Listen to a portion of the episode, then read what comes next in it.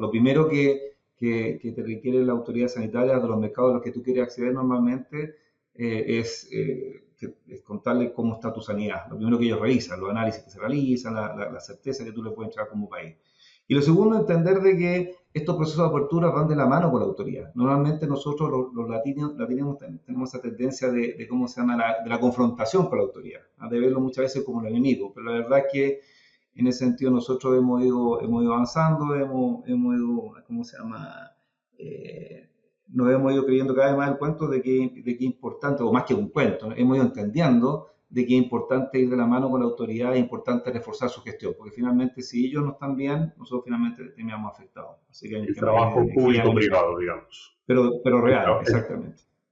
El, trabajo público-privado bien integrado, con mucho diálogo, ¿no?